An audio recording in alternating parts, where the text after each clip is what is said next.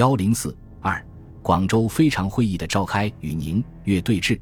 一九三一年五月二十七日，粤方责令蒋介石隐退的期限一到，各派立刻在广州宣布成立国民党中央执监委员非常会议，规定凡是国民党一、二、三届中央执监委员，只要愿意前来反蒋的，一律为非常会议当然委员，并公开发表《中国国民党中央执监委员非常会议宣言》，宣称。现在南京之中央党部，从前表示反对之同志，故不认其存在；曾经参加者，亦以此党部以为蒋中正个人势力所劫持，实无存在之价值。当此存亡绝续之际，唯有以革命之手段，一心一德，以堪大难，以为党国谋长治久安。第二天，反蒋派又在广州成立国民政府，同南京国民政府相对峙。在他们联名发表的就职通电中，进一步声明他们的政治主张：反对武力统一中央集权，当以建设求统一，以军全球共治；不主张以武力解决时局，如有以武力相压迫者，亦所不畏。宁越分裂的局面至此正式形成。这一次广州组织政府反蒋的办法，大致还是沿用了前一年北平扩大会议的老路。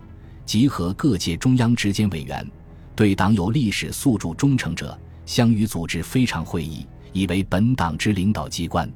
此后，凡本党中央委员立月，均一律请其出席非常会议，共策进行。又为扩大会议，意在谋本党精神团结。此次非常会议为再次之扩大，故扩委均为当然之参加者，唯因各方任务重要，暂不能完全来粤耳。不过，这次集合的反蒋派却有明显的地域色彩。国民党元老中，一向以广东人为多，而是浙江籍的蒋介石为新进。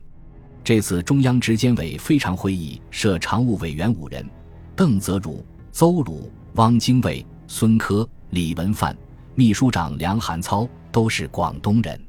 非常会议下设四个委员会：一、组织委员会，委员为孙科、古英芬。邓泽如二宣传委员会委员为汪精卫、邹鲁、李文范，并任命王昆仑为非常会议机关报《中央导报》主编。三海外党务委员会委员为萧佛成、陈耀元、刘继文、邓清扬、陈树人。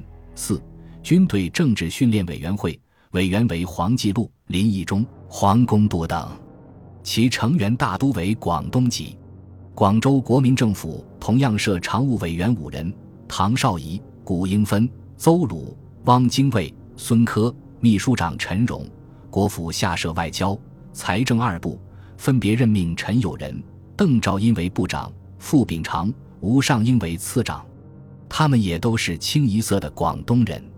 与扩大会议不同的是，广州国民政府不设主席，依照组织大纲的规定，国民政府委员会议。由常务委员轮流主席，除外交、财政两部外，广州国民政府又设立军事委员会和政务委员会，任命许崇智、陈济棠、李宗仁、唐生智四人为军事委员会常务委员，主持军事；指定李文范、刘继文、麦焕章三人为政务委员会常务委员，负责办理军事、外交、财政以外的一切事宜。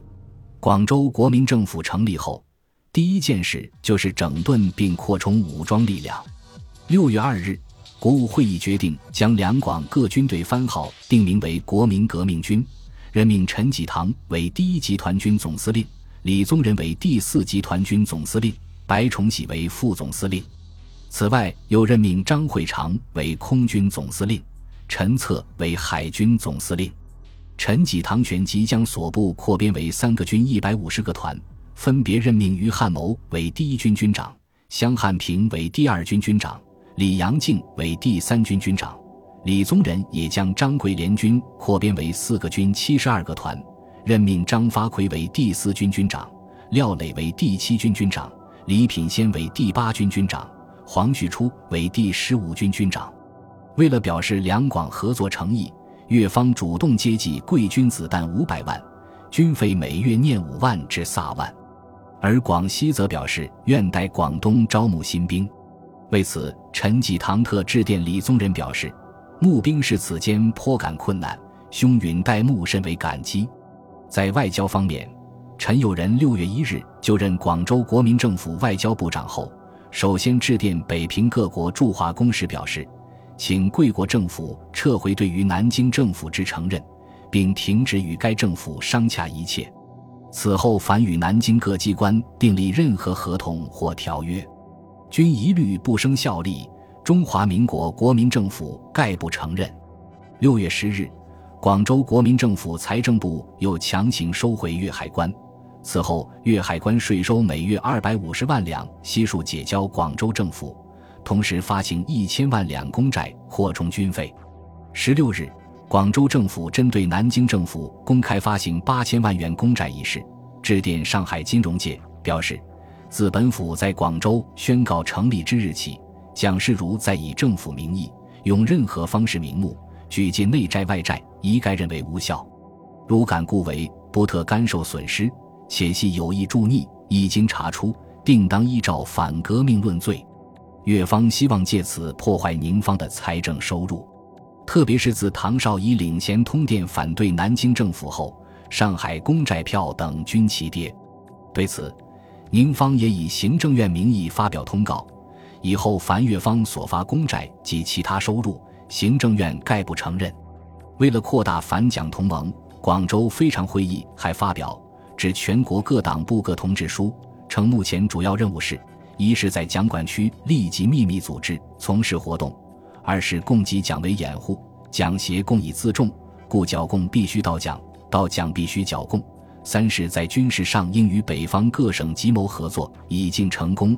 务使党务之发展与军事之发展同时并行。四是各省反蒋党部，无论是公开还是秘密机关，都要取精神之团结，在合法的第四次全国代表大会未开以前，加入共同工作，以吸收群策群力、同心同德之效。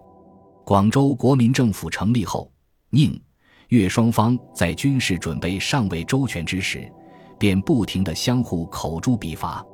五月二十七日，蒋在赴孙科的电报中，首先强硬声称：“中正尽瘁革命，系受总理付托，所任本兼各职，均奉党国命令，既非赵孟之所贵，亦非赵孟所能见。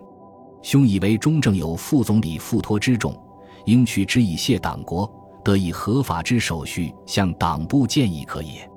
党果决意令中正去职，中正绝不敢稍许恋战。”中正个人之进退不足惜，其如党国之纲纪何？至为中正平日对于政事独断自专，更不知何所指而云然。数年以来，国家重大兴革，无不受命于党，且无一部为兄等所共同主张。兄等既公亲参加于前，奈何横加子义于后？今昔矛盾，宛若两人，诚可议也。兄若以为前世应有更张。今可以合法手续修正，反党有令，谁敢不从？至少川先生等，不知以何种资格要求中正去职，唯有以一笑置之。五月三十日，孙父讲电，指责道：“今日南京之中央，是以为兄一手劫持，并表示欲谋统一和平，必先去统一和平之障碍，实非请兄隐退不可，所以毅然南下，正气与诸同志共同奋斗。”以谋真正之统一和平耳。此后，蒋对孙科也不再客气，在蒋的指使下，何应钦等九将领联名致孙数千言长电，指责孙科不忠、不孝、不敬、不仁、不智，并借孙中山之口教训孙科。总理在时，同志中有劝以假兄较优之实权，比资历练者，总理恒以兄下嗣，不克重贺为言，或一位是谦避贤所应耳。不免为兄抱屈，及今思之，实配总理之功名。知子莫若父，亦信而有争矣。兄问事为日尚浅，然其行义，则负感情而缺理智，好获利而昧大义，翻云覆雨，胸无主宰，乃其生平最大之毛病。广东方面的党国元老萧佛成致电蒋介石，攻击南京国民党中央，称以现状而论。今日之所谓统一者，不过独夫之专政统一，非民主政治之统一。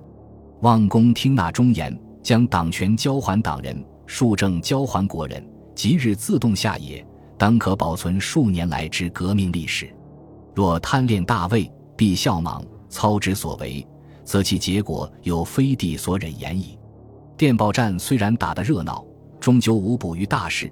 私下的分化活动是宁、粤双方此时最紧要的工作。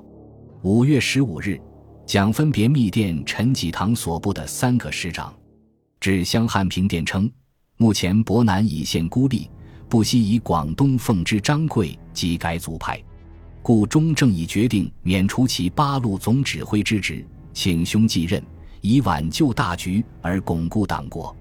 至李阳敬、于汉谋电则表示，陈炯明当时以一念之差身败名裂，永为耻笑。其部下叶举、洪兆麟、林虎等亦随之陷入泥里。今日亦为兄等成败存亡之关头，即以小以大义，臣以利害。君子爱人以德，小人爱人以姑息。子应即日脱离伯南，与之断绝关系，以促其最后之觉悟。而兄等之所以效忠党国、自保金明、厚爱伯南者，实无于此。但湘汉平等人不为所动，湘帅先将蒋之他的密电公布，并复电蒋介石，嘲笑道：“取伯公之位而代之，用心虽公，而既已卓矣。只是仍欲用其分化政策，亦多见其不知自量而已。”汉平是当随党国诸先进之后。统帅所部与指使周旋，讲的这一打算归于落空。本集播放完毕，感谢您的收听，喜欢请订阅加关注，主页有更多精彩内容。